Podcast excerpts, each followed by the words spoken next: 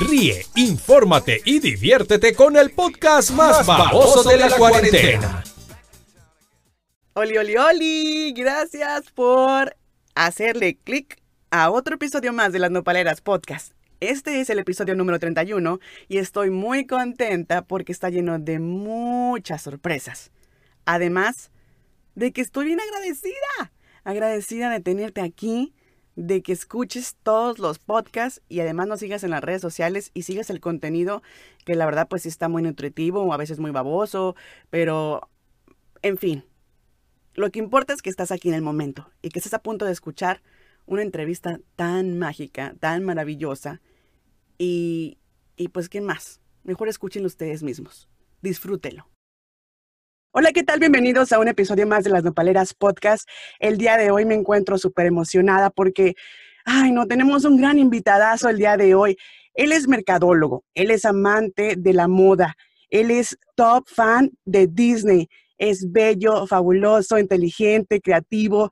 Además es juez de una de las competencias más grandes de México y la verdad, qué gusto tener el día de hoy a mi amigue, Johnny Carmona. ¿Cómo estás, Johnny? Bienvenido a las Nopaleras Podcast. Yay, ay, pues con esa intro, hija mía, ¿cómo voy a estar? Muy bien. Mi amor, quiero que te regreses a la entrevista que le estabas haciendo a Evangelina Elizondo en la sala de su casa. Es la misma emoción que siento ahorita, right now.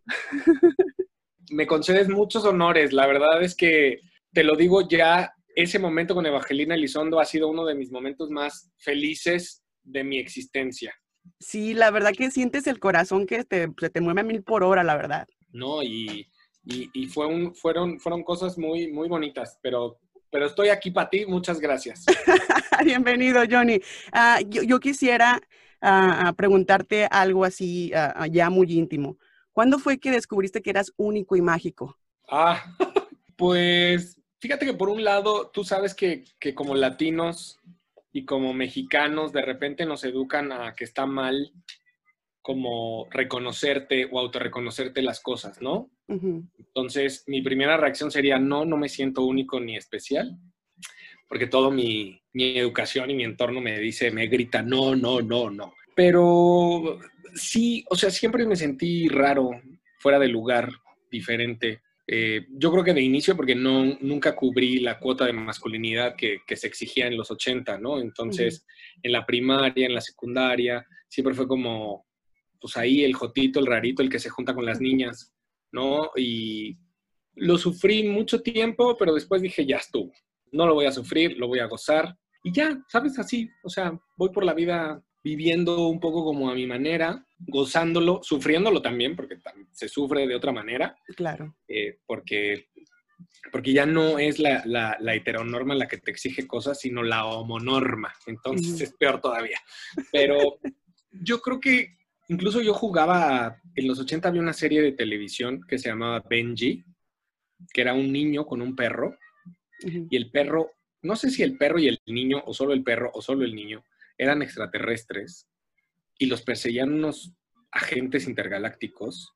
Y yo me sentía ese niño, como que yo sentía que sí venía como de otro planeta o algo así. Entonces, digamos que como cinco o seis años, yo dije, mm, algo, no sé. que algo estaba sucediendo ahí extraño. ¿Pero te identificabas con, con el los personajes? Sí, con este niño te digo, él, él andaba buscando su familia y era como, tenía el cabello chino y era medio blanquito y así. incluso me reflejaba como físicamente. Ay, qué bonito. te voy a enseñar. Bueno, mientras tú sí, te voy a buscar una foto de cuando era niño. Perfecto. Y, y, la verdad, este, a mí me apasiona mucho ah, tener gente tan inteligente y tan creativa y obviamente, pues, ah, para eso te tengo aquí, para que nos ilumines y nos eh, contagies esa, esa creatividad y también que nos platiques sobre el amor que le tienes a Disney. Uh, bueno. Yo creo que todo se acuñó como al mismo tiempo, ¿no? O sea, eh, yo, yo nací en, en 1980. Mira, te voy a enseñar, aquí tengo una foto. Yo creo que aquí tendría yo como, como ocho años, más o menos. Mira. Oh, ya creo que sí, te pareces mucho. ¿No? Así, tendría yo como ocho años ahí. Oye, qué pose, ¿eh? Ah, sí, pues es que ya uno ya, uno ya sabía qué onda. Ya lo llevabas en la sangre. Mira, aquí estoy. Ay, qué hermoso. Ahí estoy. Lindísimo. Y era, era una cosa como muy, el cabello muy rizado. Ay, hermoso, qué bárbaro. Sí. Em, pues crecer en, mil- o sea, nacer en 1980, pues es una, es una década muy mágica, muy inocente, porque pues no había todo lo que tenemos hoy. No había Sí. streaming, no había internet, no había ni, ni siquiera tele por cable, ¿no? Ajá. Entonces, pues yo creo que el único entretenimiento que los papás por tradición iban como heredando, pues era Disney, ¿no? O sea, como que, pues, ¿qué hacemos con el niño? Pues llevémoslo al cine. Porque además, durante toda esa década, como que se reestrenaron todas las pelis, o sea, como que todo el catálogo de Disney lo pusieron otra vez en el cine. Sí. Que recuerdo haber visto Blancanieves, La Cenicienta, La Bella Durmiente, eh, el libro La de la selva. Sirenita. todo- Mm, Fíjate que La Sirenita fue una cosa bien padre, me considero una generación bien afortunada porque pues yo ya tenía nueve años, casi diez, y me tocó el estreno en tiempo real, ¿sabes? Entonces Wow. fue como, Como un sueño realizado. Sí, y sabes que fue, fue además, la sirenita en específico fue algo, las sirenas siempre me llamaron la atención, siempre, siempre, siempre. De hecho, creo que por aquí, no sé dónde tengo, no, creo que no está, ah, sí está aquí, espérate, mira. Tengo un, eh, mira, ¿Es de cobre? pues no, no sé, puede ser. Está Eh, hermoso. Fíjate que yo, yo tengo un tío que es gay, Que tiene, me lleva 40 años, o sea, tenía mi edad cuando yo nací. Oh, o sea. Yo ahorita tengo la edad que él cuando yo nací. Y, y él tenía, bueno, tenía un novio, que en ese momento no sabíamos que, o sea, no entendía yo que era su novio ni nada, pero bueno, tenía un novio y tenía unos amigos, también gays. Y entonces ellos me regalaban cosas de sirenas, siempre. Entonces, esta fue una de las cosas que me regalaron, que es esta réplica de la sirena de Dinamarca. Y, y siempre coleccioné cosas de sirena. Eh, tengo, por ejemplo, el, el- el beta, el, el cassette beta de la, de la sirenita, la versión esta de 1975, el manga, de, Wow. bueno, es anime, de, de Sí. Japón, la rubia. Y entonces yo ya estaba sobrecargado de información de sirenas para cuando la sirenita se estrena. Y recuerdo que justo con, con este tío, el, el novio fallece y está enterrado en, en México junto con mis abuelos. O sea, sí era un novio muy... Sí, algo serio. Sí, la verdad es que sí. Ahora, ahora la distancia ha tocado, si digo, mm, ¿no? Incluso teníamos relación con la familia de este novio. O sea, y ellos son de Denver. Oh, Denver, Entonces, Colorado. Ajá, entonces fuimos dos navidades, fuimos a Denver a pasar Navidad con ellos. Incluso ya después de Todd murió, entonces seguimos y, y a la fecha por ahí con un como primo mío que tenía, bueno, tiene mi edad, este, y los dos nos descubrimos gays. Este, tengo, tengo por ahí con, contacto. De hecho, me invitó a su boda, no pudimos ir hace como seis años, creo fue eso. Y ay, estas cosas nunca las había contado, creo. Ah, no, qué bonito. Tú ábrete. Y, y justo en, una- en la Navidad, o sea, como en el final de lo, o sea, fue Navidad del 89, cuando estábamos en Denver, me acuerdo haber visto en, en la televisión el comercial de la sirenita, o sea, el, el, el tráiler. Yo corrí con mi papá y le dije, papá, tenemos que ir al cine, papá, tenemos que ir al cine. Y mi papá, estamos mismo. de vacaciones, no vamos a ir al cine, no, no, no, papá, por favor, es que, porque además me acuerdo, o sea, me acuerdo muchas escenas en el, en el, en el tráiler, pero pues obviamente la escena de emerger del agua. Sí, de que tras. No, no, o sea, es que me- Que la Así- verdad es una, eh, la verdad ya es como, es parte de la cultura, incluso en todas las poses ya es la primera que hacen así en el agua. o sea, me explotó la cabeza, yo decía, ¿qué es esto? ¿Qué es esto? ¿Qué es esto? No puedo, no puedo, no puedo, no puedo. Eh, fue hasta el año- al 90, cuando se estrenó en México, que fuimos a verla, y, y me acuerdo haber estado en el cine, con mi re- tenía yo un reloj, me compraron un reloj de estos como de encapsulado que tiene agüita y le haces así y se mueven Y con cosas. brillito y la fregada, ¿no? Bueno, era de la sirenita mi reloj, entonces hacías yo así. Y yo vivía fascinado porque además yo tenía, bueno, tengo, pero tenía más de niño una obsesión con el cabello largo. Entonces, pues Ariel con ese cabello. Entonces, me acuerdo que después de la canción de, de de parte de él, de Part of Your World, venía el, el- como el, porque antes en el cine había intermedios. Sí, Entonces- acuerdo. Entonces, eh, viene el intermedio y mi mamá me decía, ¿cómo estás? Y yo, mamá, su cabello, mamá, mamá, mamá. O sea, no sabes, no sabes. Extasiado por, por la cabellera. Muy, muy extasiado, ¿no? Entonces, pues se fue cosiendo a mí todo el tiempo, todo el tiempo, todo el tiempo. Fui creciendo, fui creciendo, fui creciendo. Después hubo un momento en el que como que me volví adolescente contracultural Ujú. Y yo decía, Estados Unidos, eh, no, nada, no sé qué, esto no vale". Guácala. ¿no? Guacala, ta, ta, ta. Y, y justo, pues ya tenía yo como 24 años y yo aspiraba más como, en vez de ir a Estados Unidos, yo quería ir a Europa y el sueño europeo y ta, ta, ta. Entonces me fui de trabajo, de intercambio laboral, cultural, a trabajar en una secundaria preparatoria, lo que en Estados Unidos sería como high school Ujú. Y me fui a trabajar como asistente de idioma. O sea, yo era la, la fuente viva del, francés, del español en escuela francesa. Y allá me hago de un novio tejano. O sea, Oh imagínate la locura de, de viajar hasta Francia, vivir en un pueblo del norte, se llama Valenciennes, que está muy cerca de Lille, que es como la ciudad importante del norte, eh, y me consigo un novio de Amarillo, Texas. O sea, prácticamente lo más americano que te pudiste encontrar. Pero sabes que además como anti-Texas, porque, o sea, no, no tenía el acento de Texas, porque no le gustaba. Eh, es, es un chavo que estudió historia del arte con especialización en historia de Francia, toca el violín, es muy así como de del arte y demás. Y él también era parte de este programa, porque este es un programa internacional que, que un montón de, de adolescentes y jóvenes se van a Francia a trabajar en las escuelas apoyando las clases de inglés, de español, de alemán, de italiano, ¿no? O sea, porque Cualquier idioma. Sí, entonces convergemos un montón de jóvenes de un montón de lados. O sea, yo conocí gente de Rusia, gente de la India, o sea que pues, pues, un chaval así, o sea, el, el- el- el- niño de la Ciudad de México nunca había convivido con gente de la India, te ¿sabes? O- sentías muy internacional. yo, bueno, me sentía yo como en estas pelis como de Erasmus, como había una peli que se llamaba El Albergue o algo así, que era muy famosa como en el momento y que converges y todos tienen estas historias maravillosas, juntos, viven solos. Bueno, así estaba yo a los 24, 25 años. Ujú.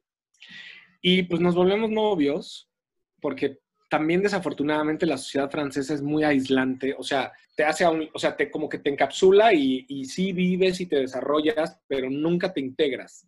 Entonces, pues nos integrábamos entre nosotros. Entonces éramos amigos de Argentina, de Chicago, de Texas, de, de- de Ciudad de México, de Italia, de España, ¿no? Entonces, y además teníamos sueldos muy, muy recortados, como para andar viajando por Europa. Entonces, la verdad es que nos quedábamos en nuestros pueblos y teníamos, pues, un poco como, fíjate que ahora este confinamiento lo recuerdo mucho como, como lo que vivía allá, porque no salíamos, no teníamos dinero para salir, era un invierno crudo, lluvia, gris todo el rato, entonces lo que hacíamos era guardarnos en nuestras casas y vernos de a poquitos y tener largas conversaciones y ver películas y hablar del mundo y listo, o sea, un poco como ahora, ¿no? O sea, Pero qué bonito, porque todo eso, la verdad, pues fue una experiencia muy grata para ti. Y además, me imagino que has de haber aprendido demasiado de todos ellos. Sí, y, de- y sobre todo también de convivir conmigo mismo, ¿sabes? O sea, ya, y también hubo momentos que estuve muy solo, porque pues yo rentaba una casa divina de 1912, la conseguí y era, era un departamento, o sea, eran tres departamentos y a mí me tocaba el último, entonces mi techo era así, no, divino, Hermoso. Y, y tuve mucho tiempo de estar conmigo, porque tú solamente tienes que estar, bueno, disculparás el helicóptero, Ah, ya vienen por ti, amigo. ya vinieron por mí, permíteme. No, es que esto, ¿qué, qué, qué cosa? Es que aquí al lado hay una primaria y eventualmente no sé por qué baja alguien en, en- en helicóptero. ¿Será hijo de algún político? Pues no sé, yo creo, hija mía, porque, o sea, pero bueno.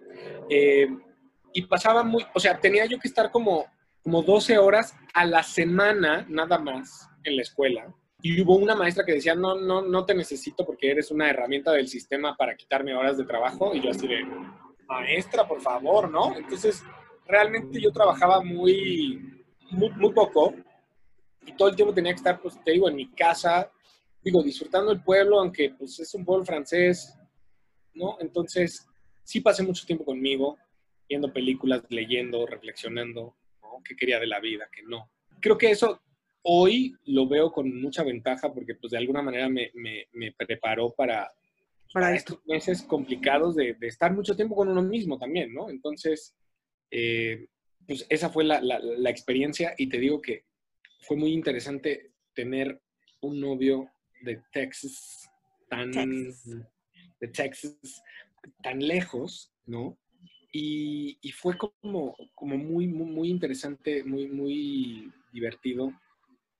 Y ya se me olvidó porque te conté lo de mi novio de Texas. Ah, porque tú decías que odiabas América. Y, bueno, ah, sí, guacala.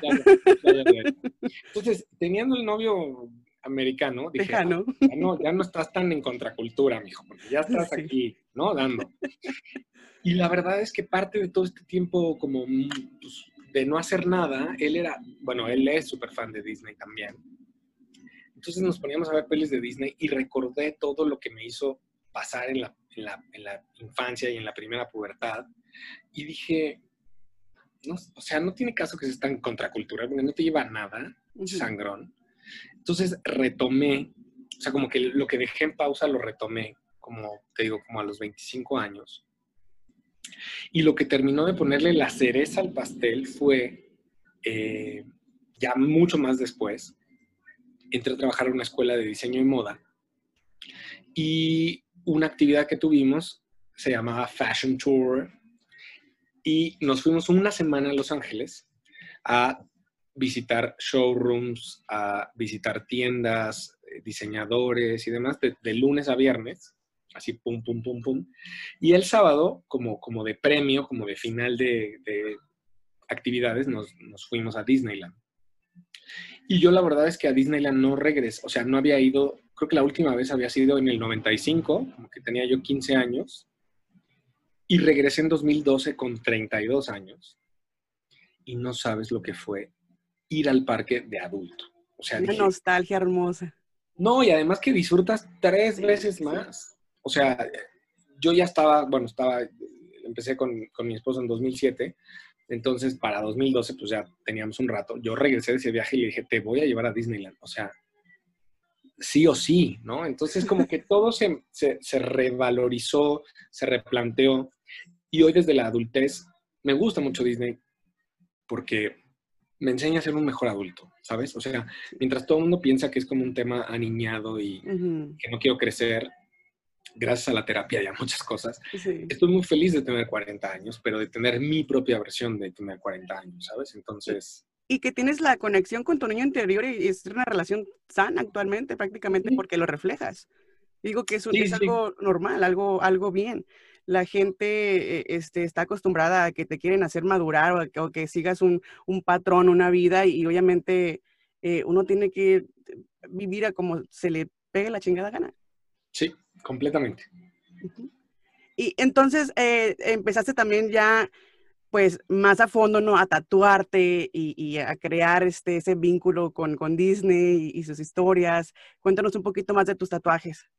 Fíjate que yo sí, pues también como en, la última pubertad, principio de adolescencia, empecé a, o sea, me empezó a dar como cosquilla, ¿no? Decorarme, ponerme algo en el cuerpo.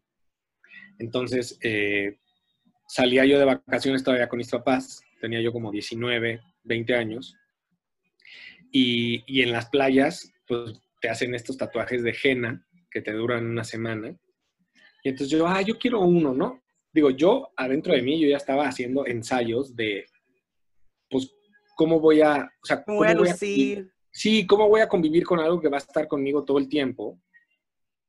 Entonces, mis papás decían que, que, me lo compraban para que se me quitara, ¿no? Así de, ay, ya que se le quite la cosquillita. Entonces, así me eché como dos, tres años. Y una vez que egresé de la universidad y estaba yo trabajando ya de profesor, en el 2000. Yo, entré, yo, yo egresé en el 2001 de la universidad y el posgrado que hice. en el 2002 entré a trabajar como profesor, tenía yo 22 años, sea, yo mentía sobre mi edad y muchas cosas.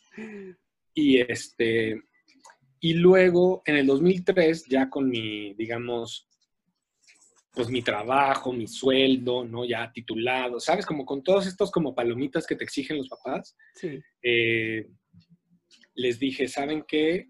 Eh, me voy a tatuar. ¿No? Entonces, me tardé mucho en encontrar como el diseño exacto del primer tatuaje, porque pues era el primer tatuaje y eran muchas Y cosas. algo significativo y así, ¿no? y además decidí ponerme en un lugar que no lo viera tanto yo, como para que no me hartara de él y demás. Entonces, en el verano de 2003, con, con 23 años, me, me tatué, ¿no? Entonces, que son unos, un- al final de las caricaturas japonesas, como Sandy Bell, como Belly Sebastian, Remy, todas estas, salían tres símbolos, o, o sea, tres signos japoneses, y yo crecí viéndolos, y yo decía, ¿qué es esto? ¿Quién sabe? Luego un primo que es como mitad, eh, bueno, que tiene ja- eh, ascendencia japonesa, me dijo, ah, eso quiere decir Tsutsuku, que quiere decir continuará. Y yo, ah, pues sí, hace Wow. todo el sentido, ¿no? Porque Sí. los capítulos eran continuarán, Sí. ¿no? Eh, le dije, me quiero tatuar este. Entonces, tengo tatuado eso de primer tatuaje en el homóplato izquierdo. Y, y han sido 17 años de cubrirme el cuerpo, como en plan crónica gráfica de todo lo que me llama la atención y lo que me inspira a nivel visual, ¿no? Entonces, pues ahí voy. ¿Y cuál es el más significativo, el que tienes así que digas tú, este me lo hice y, y fue por Mm. tal motivo o fue por X razón? Pues mira, tengo aquí esto, es la letra de mi abuela, Ah, que ella, ella muere en el 92 de cáncer. Entonces, estando en el- en- como en la última etapa, eh, ella me escribe una carta desde el hospital. Entonces, tengo, digamos que el encabezado de la carta y la firma de la carta, de su puño y letra, y, y justo me lo hice el año que hubiera cumplido 100 años, o sea, en el, en el centenario de su natalicio. Wow. Y, y ese me gusta mucho, ¿no? Es una cosa ahí muy sencilla. Pero también tengo mucha jotería, ¿sabes? O sea, tengo- sí, o sea, digo, por ejemplo, tengo, tengo la el, Hello el doll- Kitty. tengo el Doll Whip de- del parque, ¿no? El, el- Ah, sí. de piña que Qué venden rico. en Disneyland. O sea, tengo cositas así que dices, ¿qué es eso? Pues Y el, del, y el del cuello, el que tienes aquí, que es, es una persona y con un gorrito de Disney y aparte está tatuado. El tatuaje tiene un tatuaje de la sirenita. Y además está de perfil y el tatuaje está en el cuello. Ujú. Es una ilustración de un amigo que quiero mucho de Guadalajara que se llama Alfredo Ruagui. Es ilustrador. Y, y sí, me gustó mucho. O sea, yo tenía ganas como de hacerme algo en el cuello. Entonces, cuando vi esa ilustración, dije, el tatuaje tiene, o sea, el hombre este tiene un tatuaje en el cuello y está de perfil. Dije, estaría divertidísimo que me haga ese tatuaje yo en el cuello, que se vea de perfil, y él tenga un tatuaje en el tatuaje, ¿no? Y está Entonces- increíble porque la verdad es bien enigmático, porque la verdad, ya en cuanto tú te volteas o algo, es lo primero que te llama la atención, el tatuaje en el cuello. Además, todo el mundo dice que soy yo, no soy yo. Yo pensé que eras, yo pensé que era, era- No, todo el mundo, todo el mundo piensa, creo que los trazos en mi piel parece que soy yo, pero en realidad el dibujo original no, no, o sea, no está basado en mí. y Entonces, es pelirrojo, ¿no? sí, y además tiene la barba roja. En algún, el primer año que me pinté la barba, me la puse roja para Halloween porque hice de, me puse de Ariel. Entonces dije, con la peluca roja y la barba roja va a estar muy interesante Ay, qué chingón. la totalidad. Eh, pero el rojo es muy complicado de, de mantener, de que quede intenso. Realmente solo dura como un día bien. Los demás se, se lava y Se queda como deslava. fresca. No me gustó nada. Entonces dije, no, no, no, azul siempre.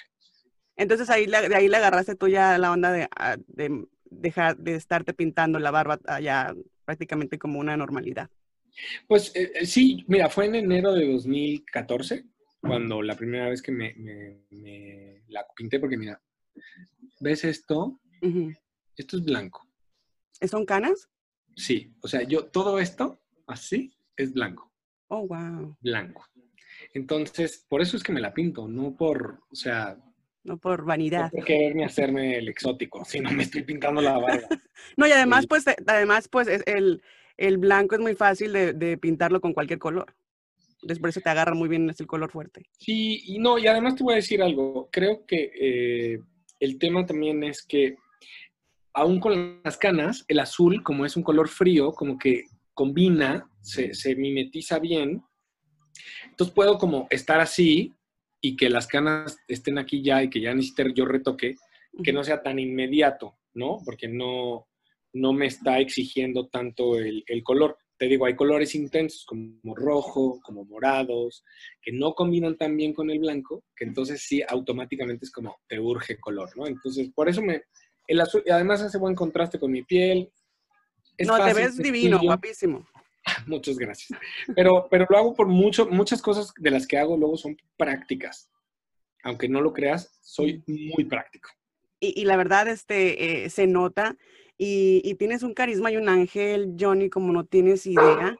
A mí me encanta este, seguirte y verte en las redes sociales porque también tienes un contenido muy artístico, muy bonito, muy lindo, la verdad. Y, y, también has participado en muchos proyectos, proyectos como El Mejor de los Peores, eh, también con la chef Lorena, ¿verdad? ¿Te acuerdas? Sí, fue una cosa, pues me ha dado mucha perspectiva porque yo ya estuve del otro lado, o sea, ya estuve de participante en un reality show y, y sé qué implica. Y, y, ahora que estoy del otro lado como de jurado, pues también, o sea, como que le da una experiencia como total, ¿no? A, a, lo que entiendo yo de un reality show.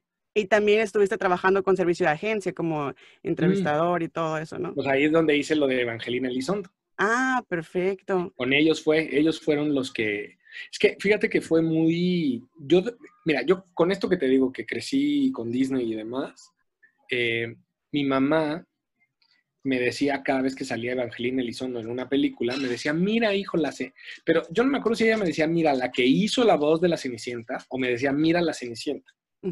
El caso es que yo hubo un momento que real pensé que Evangelina Elizondo era la Cenicienta y había como crecido y evolucionado, y entonces ya era esta mujer madura, abuelita, ¿no? Porque eh, yo la primera vez que vi a Evangelina, además de sus películas antiguas, fue en una novela con Gael García Bernal y Ludvika Paleta que se llamaba El abuelo y yo. Entonces ella era ya abuelita, ¿no? Entonces yo dije, wow, y, ella era la cenicienta y ahora es abuelita, ¿no? pasó.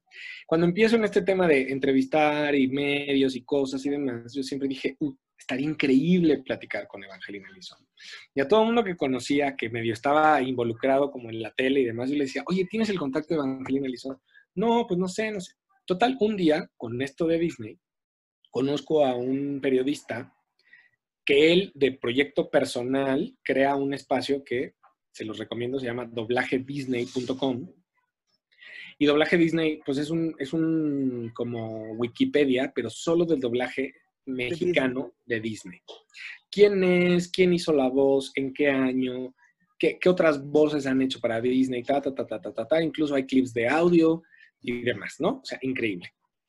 Entonces, platicando con él, me dice, ay, pues yo le entrevisté para mi sitio. Yo tengo su teléfono, te lo paso, ¿lo quieres? Y yo. Y tú así, sí. Y yo, bueno, ¿no? Entonces, era enero de 2016. Y yo, así, un día marco, ta, ta, ta, ta, ta. Y me contesta ella. Tras, o sea, ni, su agente, ni nada. No, no, no, no, ella a su casa, herself, así. Bueno, yo así, ay, le digo, le digo, señora, fíjese que mm, eh, fulanito que la entrevistó para esto lo otro, me pasó su teléfono, con mucho respeto le estoy llamando porque mire, yo tengo un proyecto con unos amigos, hacemos videos, entonces quisiera entrevistarla. Mm, ¿Pero de qué? Porque además hubo muchas cosas medio controversiales con, con, Evangelina y las televisoras siempre hacían morbo y cosas y demás. Y digo, mire, la verdad es que yo solo quiero platicar de su experiencia de 1950 con la, la Cenicienta. O sea, algo súper bonito. Ay, hijo, claro que sí. ¿Cuándo vienes? Y yo, le digo, no, pero ¿sabe qué? Espéreme, porque tengo que checar la cámara y todo esto, entonces... Prepararme. Sí, le, marco en un ratito. Sí, está bien. Le marco a aquellos y le digo, oigan, Evangelina, no sé qué. Sí, sí, sí, tal día. Bueno, le vuelvo a marcar. Sí, no, pues venta. Fuimos a su casa. Nos recibió galletitas, té. Estuvimos tres horas tres horas. Me enseñó las partituras originales con las que grabó, me enseñó un, un boceto de, de Mark Davis, Ajá. o sea, un dibujo de Mark Davis que Mark Davis himself se lo, se lo, A ella. se lo dedicó a ella, ¿no? Mark Davis es el, el ilustrador que, que dibujó a la Cenicienta.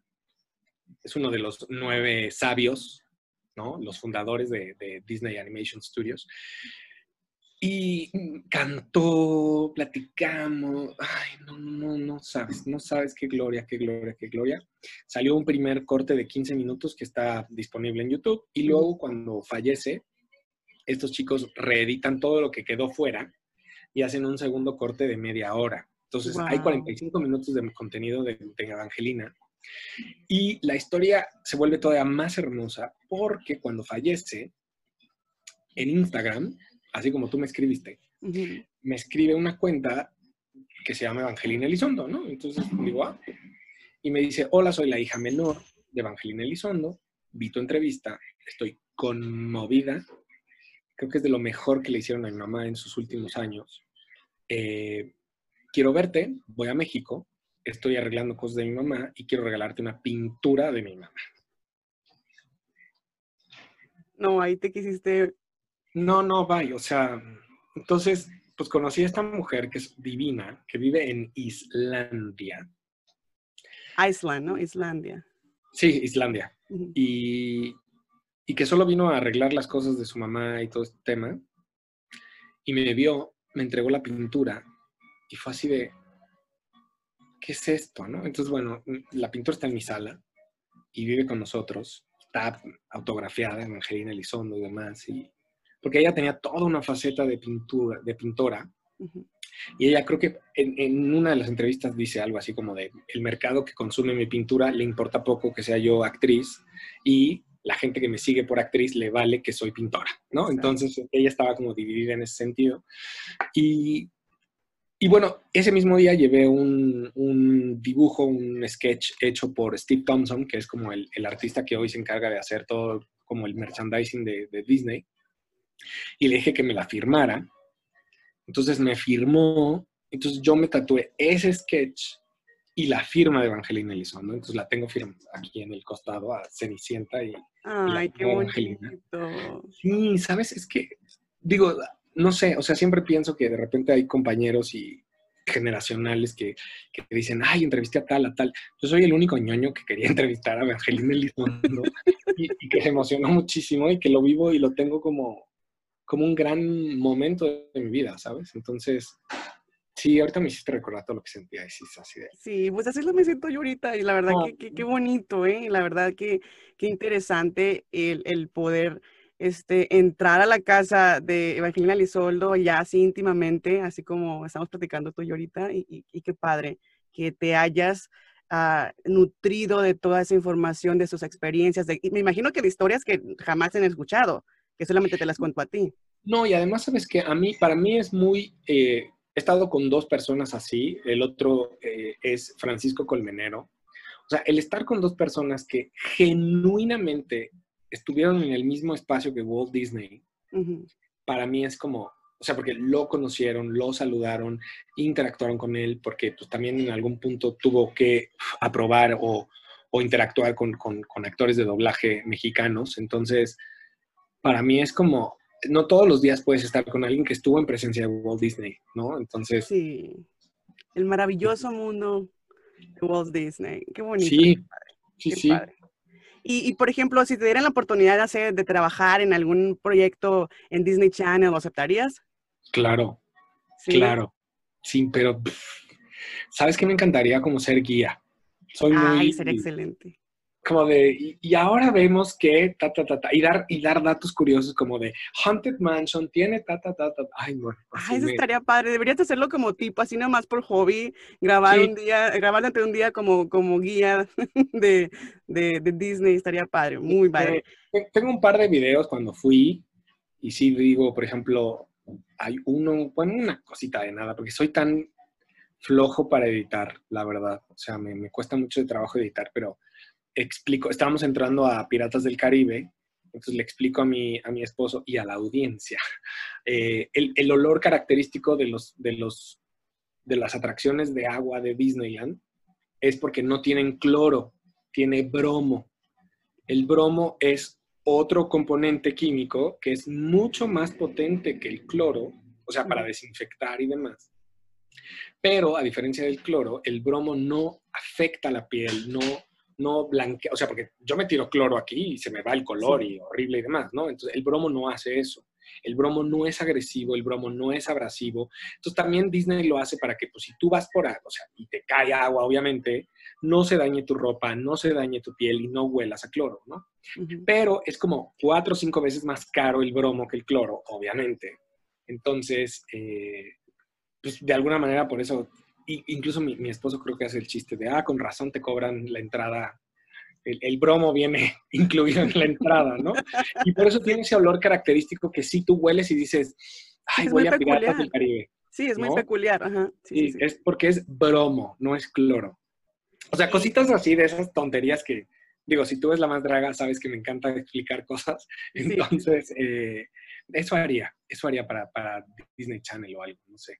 No, no, sería muy fan, pero también hay muchas cosas de, mi vida y de mi ser que pues, sé que son un poquillo problemáticas para como el perfil que Disney Family Friendly quiere, ¿no? Entonces, digo, bueno, está bien. Bueno, pues estamos en momento de hacer cambios y cambiar el estereotipo también, o sea, por favor. Entonces, eh, eh, eso sería súper magnífico, la verdad. Si, si yo pudiera recomendarte, lo haría. y, también eh, juntaría a toda la comunidad para que, para pues exponerte de ahí y decir, ¿saben qué? Yo quiero, queremos a Johnny Carmona que Mira, parte de Mickey Mouse. Es, es el, o sea, de este lado está Mickey, aprendiz de brujo y tengo así como destellos y todo. Y de este lado tengo a la, la escobita. escobita.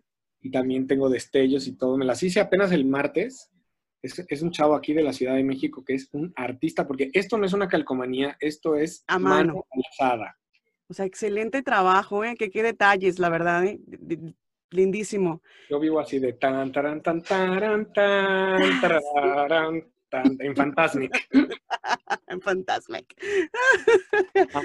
Oye, y, y, por ejemplo, hablando ya tomando el tema de la más draga, como dices tú, ¿Cómo, ¿Cómo te sientes ser parte de, de uno de, de, las competencias más, más importantes en México y especialmente en, en, la comunidad LGBTQ? Pues fíjate que es, es un reto muy cañón, porque a mí se me había olvidado. La, más draga, fíjate que es como un tatuaje. eh, o sea, tú ves este tatuaje y te recuerda cosas y hay muy bonito y te admiran, te dicen qué bonito tatuaje, ta, ta, ta y demás. Pero en el momento en que se estaba haciendo el tatuaje, híjole, cómo duele. Entonces, la más draga, estar al aire, ya se me había olvidado que es muy problemático, porque es, los, los ánimos están calientes, no puedes decir una cosa que no le parezca a la gente, porque entonces es sensibilidad a todo. A todo, sí. ¿Sabes? Entonces, es, es, pero por lo mismo de la gran audiencia, es que se dan todas estas opiniones encontradas. Y digo, bueno, pues... No, y luego batallar con todas las personalidades, son todas unas feminosas, unas divas. Fíjate que yo al menos de lo que grabamos, yo no sentí que batallé tanto. Lo que se está, lo que, la verdad es que la parte más fácil de la más draga es grabarla porque de alguna manera nos encerramos en un, para mí es como Disneylandia, y todo es cariño, todo es buena onda, nos vemos todos los días, ¿no? Y acabamos exhaustos y entonces al siguiente día otra vez y así. El tema es cuando sale al aire, porque entonces ya empiezan, todos nos vemos, porque no es lo mismo estar grabando que a verte, o sea, como que te separas y te ves entonces lo que pasa también es que al verse, como que si en el momento no la crítica se tomó y listo, como que a la distancia la crítica se puede distorsionar y como amplificar y entonces como de, ay, las quieres destruir, eh", ¿no? Hermalito del mal. Sí, son, son, muchas cosas. Entonces, este, son dos etapas muy diferentes. Y luego viene la tercera etapa, que es cuando ya no está al aire, todo vuelve a ser felicidad. ¿No? Todo vuelve a ser como, ay, qué bonito. Y la gente extraña y la gente quiere más. Sí. Es una tortura, ¿no? Es amor apache. Totalmente. Pero a pesar de todo, me siento muy contento y muy satisfecho de estar en un proyecto con esta exposición. y que al menos esta semana todo el mundo está buscando por interés o por simplemente callarnos la boca, eh, buscar las deidades prehispánicas, ¿sabes? Y, y, estar buscando las referencias y decir, no, si esto sí era azul y sí estaba correcto y tal. ¡Qué bueno! ¡Qué bueno! Qué bueno que incitamos a la gente a informarse y a buscar claro. y ampliar el, el, conocimiento más que una escuela quizá, ¿no? Entonces, yo estoy muy satisfecho por eso. Sí, la verdad a mí me encantó eh, el, el, capítulo también de que eh, yo a todo le veo lo positivo, no le veo nada lo negativo. Al contrario, toda crítica que ustedes dan es constructiva, es para mejorar su carrera, es para hacerles un cambio en su vida. Y Claro. yo me imaginaba así que iba a pasar este, no sé, pues la Malinche o alguien ahí tirando de maíz por la pasarela o algo, o este que sacó a tu, y, no sé, algo diferente también, pero estuvo muy bonito, la verdad, a mí, me, me agradó. Estuvo muy padre. Creo que esta temporada vamos a tener como, como retos muy variados. No te puedo adelantar nada, pero sí te diré que es completamente diferente el próximo capítulo, el próximo reto. Nos llevará a otro momento histórico de México y, viene muy interesante también, ¿no? Entonces, eh, creo que estuvimos brincando al pasado, al pasado muy pasado como este, ¿no? Eh, al pasado un poquito más próximo y cosas como más trascendentes como, como lo prehispánico a cosas más ligeras como, como la lotería o como lo que viene la próxima semana. Entonces, eh, me gusta mucho.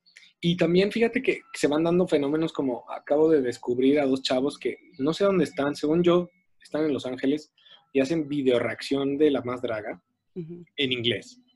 Pero uno ah. de ellos habla español y le está como traduciendo.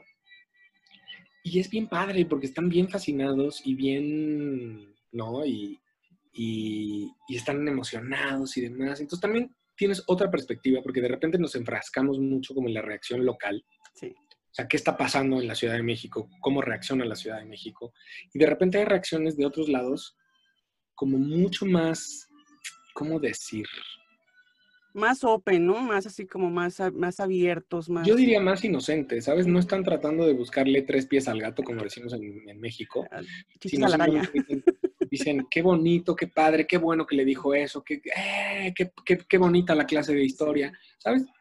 Entonces también como que me refresca mucho ver luego de repente otras cosas que no sean tan locales, porque sino aquí localmente está luego. Sí. Y qué bueno que no te enfrascas en eso, porque la verdad eso sí lo he notado mucho. Y tú lo has dicho en varios episodios, que tú tratas de que ellos sean, uh, uh, que sean un compromiso con ellos mismos, que sean una hermandad, nada, que yo soy la más perra, que yo soy la más divina, ¿sí me entiendes? Sino porque eso se da mucho, por ejemplo, yo lo he visto en México, que, que, que mucha rivalidad entre, entre, entre las vestidas y así, aquí igual. Entre colegas también, incluso entre... no necesita ser ni travesti, ni transformista, ni drag.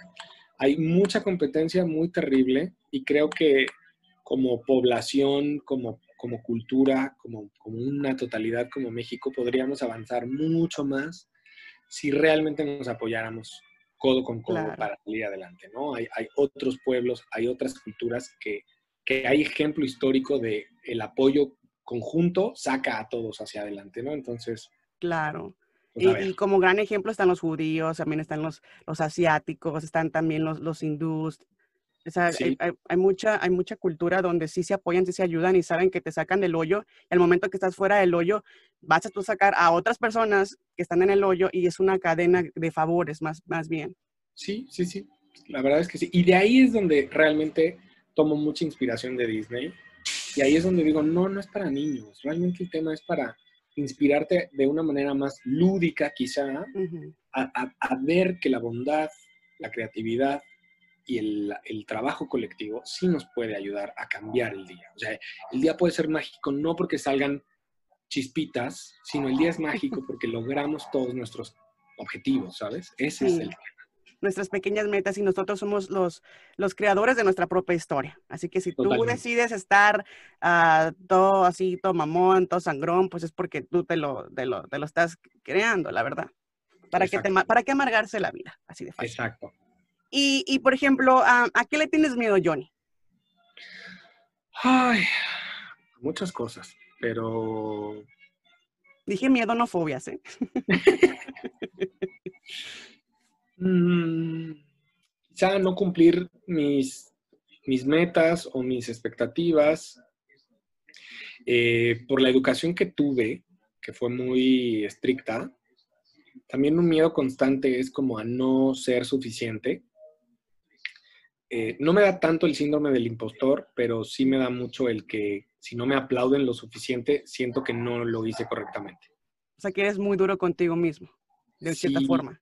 Sí, sí, sí. Y, y, también me, o sea, sí, sí necesito como, como, ah, mira qué bien lo hiciste, felicidades, ¿no? O sea, cuando, cuando no me dice... La palmadita y el, y el aplauso. Yo necesito motivación un poco, ¿no? Entonces, es un poco ese miedo constante de, estaré haciendo lo correcto, lo hice bien, estuvo suficientemente bien, ¿no? Eso de repente me, me angustia mucho.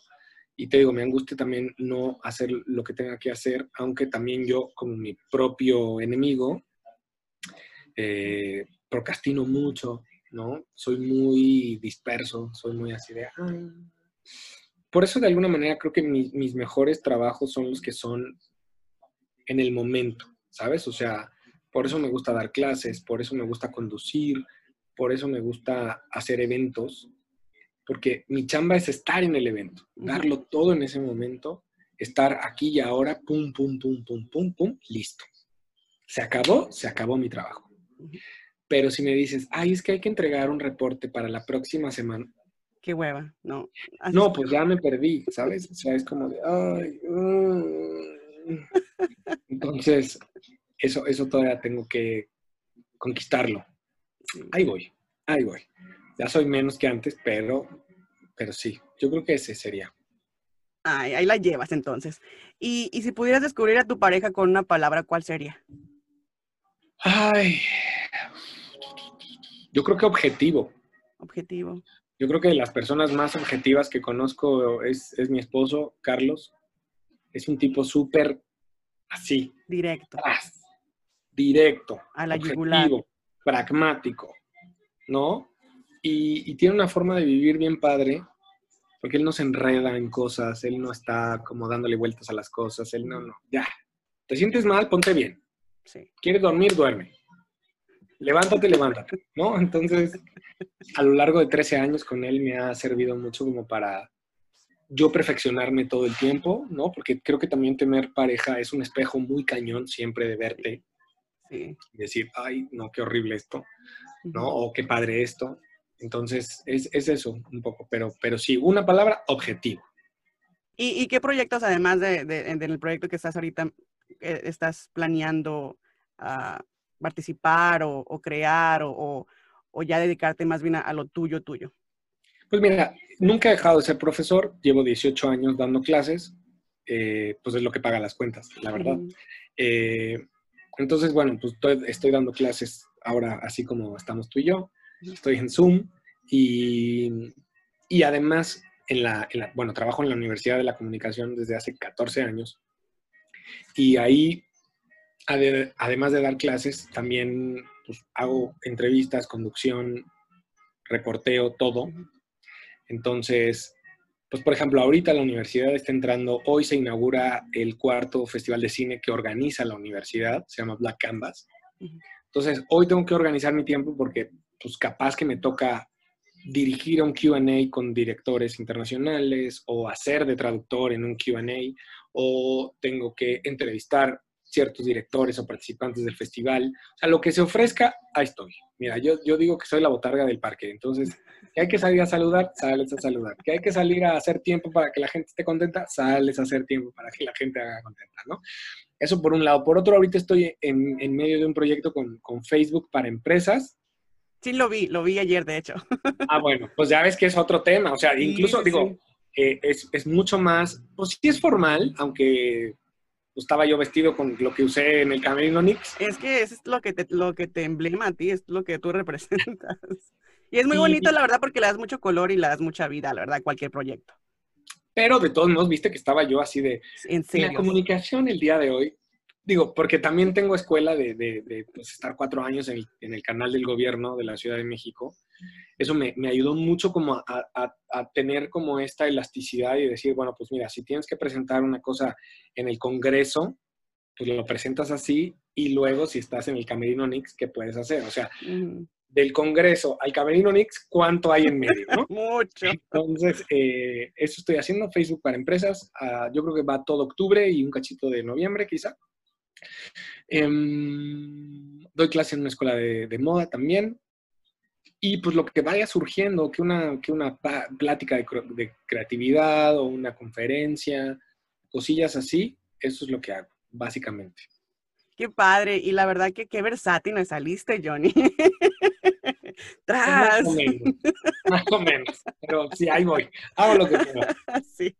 Ay, no, pues muchísimas gracias, la verdad. Este, estoy encantada. Es un honor. Eh, quisiera apapacharte, abrazarte, ay, no, no, pellizcarte los cachetes porque me encanta tu barba. y, y, la verdad, este, este es tu espacio, Johnny, cuando quieras tú hablar, desahogarte o platicar o, o, ya sea este nada más por, por simple hecho de, de perder un poquito de tiempo. Vamos, pues aquí, a jotear juntos. A jotear juntos. Aquí está tu espacio en las Nopaleras Podcast. Es un honor tenerte, la verdad, y te quiero mucho. Muchas gracias. Muchas, muchas gracias. Ya habrá tiempo de, pues, de salir, de poder ir otra vez a Orange County. Claro. Igual un día nos vemos por allá. Perfecto, yo encantada de, de, hacer un recorrido contigo en Disney, disfrutar, comprar, comer. Ay, no, qué rico. Te agradezco muchísimo. Te mando un beso hasta Arizona. Muchas gracias, muchos thank yous. Arizona. Besitos, Cuídate que Dios te bendiga. Sigue adelante con, con, esa buena actitud y esa humildad. Cuídate mucho. Gracias. Chao. Bye. Bye. No sé ustedes, pero yo, la verdad, terminé con la piel chinita, soñada, realizada el poder hacer esta entrevista con Johnny Carmona y conocerlo íntimamente y tener poquitos detalles íntimos que jamás los había compartido con otras personas. Así que muchísimas gracias por escuchar este episodio tan mágico, tan maravilloso y de corazón, gracias por seguir compartiendo, por seguir agregándonos en las redes sociales y por seguir siendo parte de la historia de las Nopaleras Podcast.